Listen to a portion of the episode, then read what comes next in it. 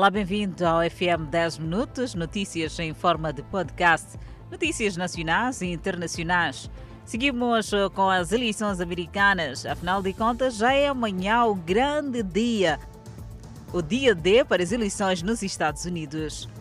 Nos EUA, o presidente é escolhido indiretamente pelo eleitorado através do colégio eleitoral. Isto significa que nem sempre quem tem o maior número de votos é eleito para o cargo. O sistema de eleições americano é diferente do praticado em vários países do mundo. Naquele país, o presidente é escolhido indiretamente pelo eleitorado. Há alguns pontos importantes para perceber como funciona esta máquina. Ponto número 1: um, o voto nos EUA não é obrigatório. O sistema que elege um presidente nos Estados Unidos é diferente do usado em vários países do mundo, incluindo Moçambique.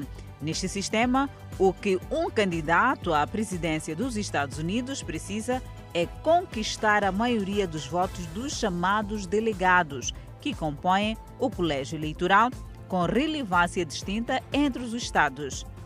Entretanto, saiba por que a conquistar os votos de maiores eleitores nos EUA nem sempre significa tornar-se o presidente. Hum, Acompanhe o desenvolvimento desta notícia às 19 horas e 45 minutos no Fala Moçambique. E vamos trazer também mais detalhes relativamente a estas eleições nos Estados Unidos. De recordar que vamos ter plantão, vamos trazer o melhor da informação a tempo real e vamos trazer aquilo que é o perfil destes dois candidatos que concorrem a uma vaga. Seguimos com outras notícias e desta feita olhamos para Moçambique e o setor da educação.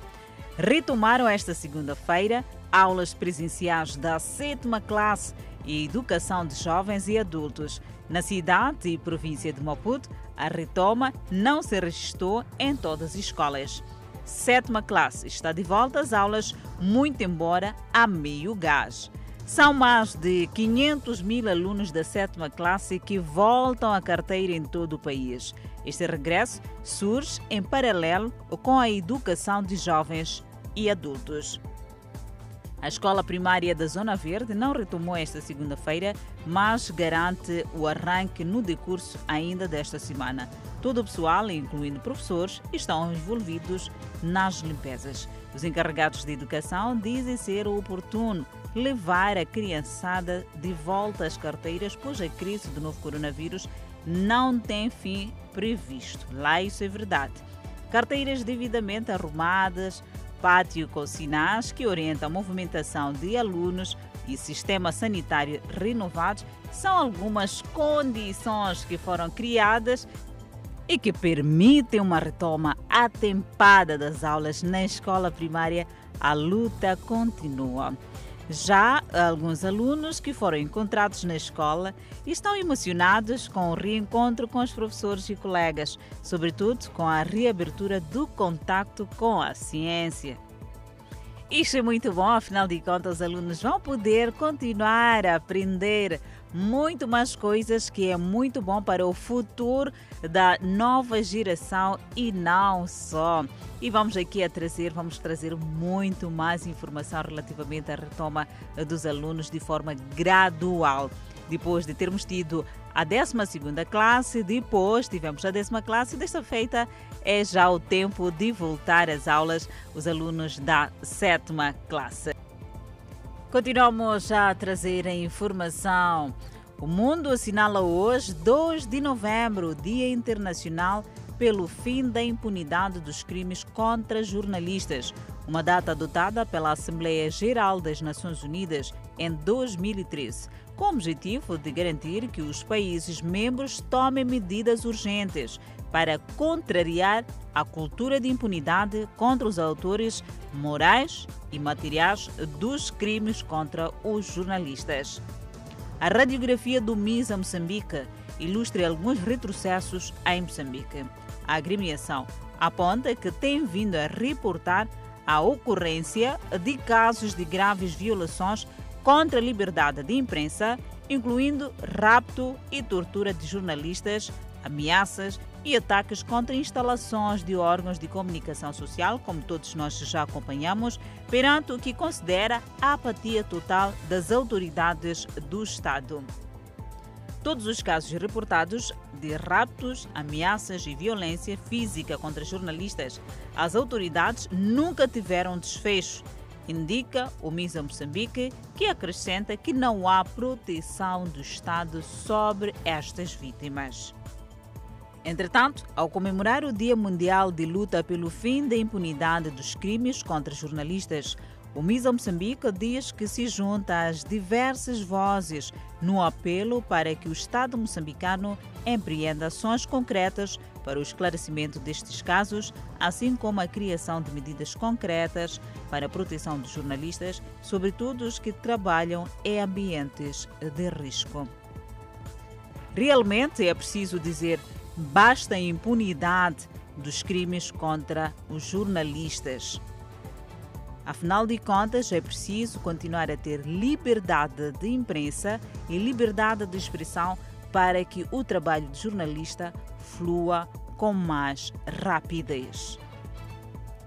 Seguimos com a informação. A informação não para por aqui. Afinal de contas, de recordar que mais desenvolvimentos vamos trazer quando forem 19 horas e 45 minutos no Fala Moçambique nesta semana, que é super especial. Vamos ter as eleições nos Estados Unidos. De recordar que Uh, quem está a concorrer a essas eleições são dois candidatos bem fortes, falamos sim de Donald Trump e Joe Biden.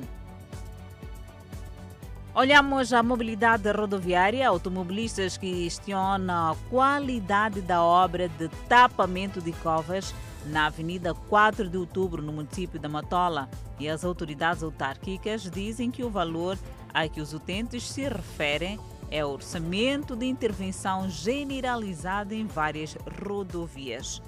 São buracos na estrada em quase toda a extensão concentração de alguma massa de alcatrão em certos pontos é o que os automobilistas não esperavam encontrar depois da intervenção efetuada pelo município para o tapamento de buracos na Avenida 4 de Outubro, na Matola. Os utentes questionam a qualidade da obra e dizem não coadunar com o valor envolvido.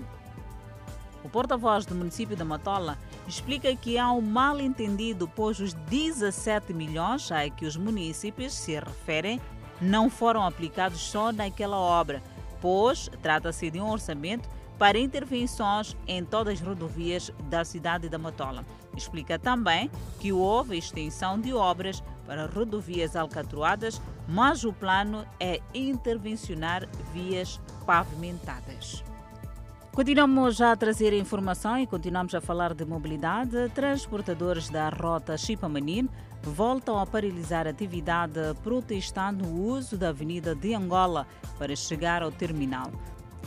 Os motoristas querem continuar a usar a rota mais curta pela Rua do Mercado Vulcano. Os transportadores usavam a Avenida Gago Coutinho, passando também pela Rua do Mercado Vulcano.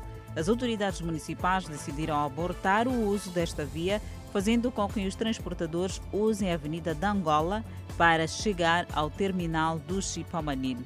Uma decisão que não caiu bem aos transportadores que deixaram o terminal de Chipamanin quase desértico, sem carros para as rotas como Manhice, Chipamanin, Cidade da Matola, Marraquém, Machazin, Zona Verde, Facim, entre outros pontos cujo terminal é Chipamanin. A normalidade não foi imediata até a tarde desta segunda-feira. O transporte para essas rotas estava condicionado.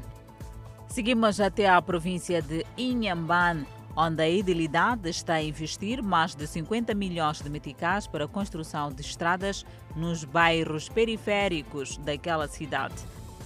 Marrambone e Mucucune, dos bairros localizados no subúrbio da autarquia de Inhambane. Os mesmos debatem-se com problemas crônicos das vias de acesso. A idilidade local reconhece o problema e já tem a solução à vista.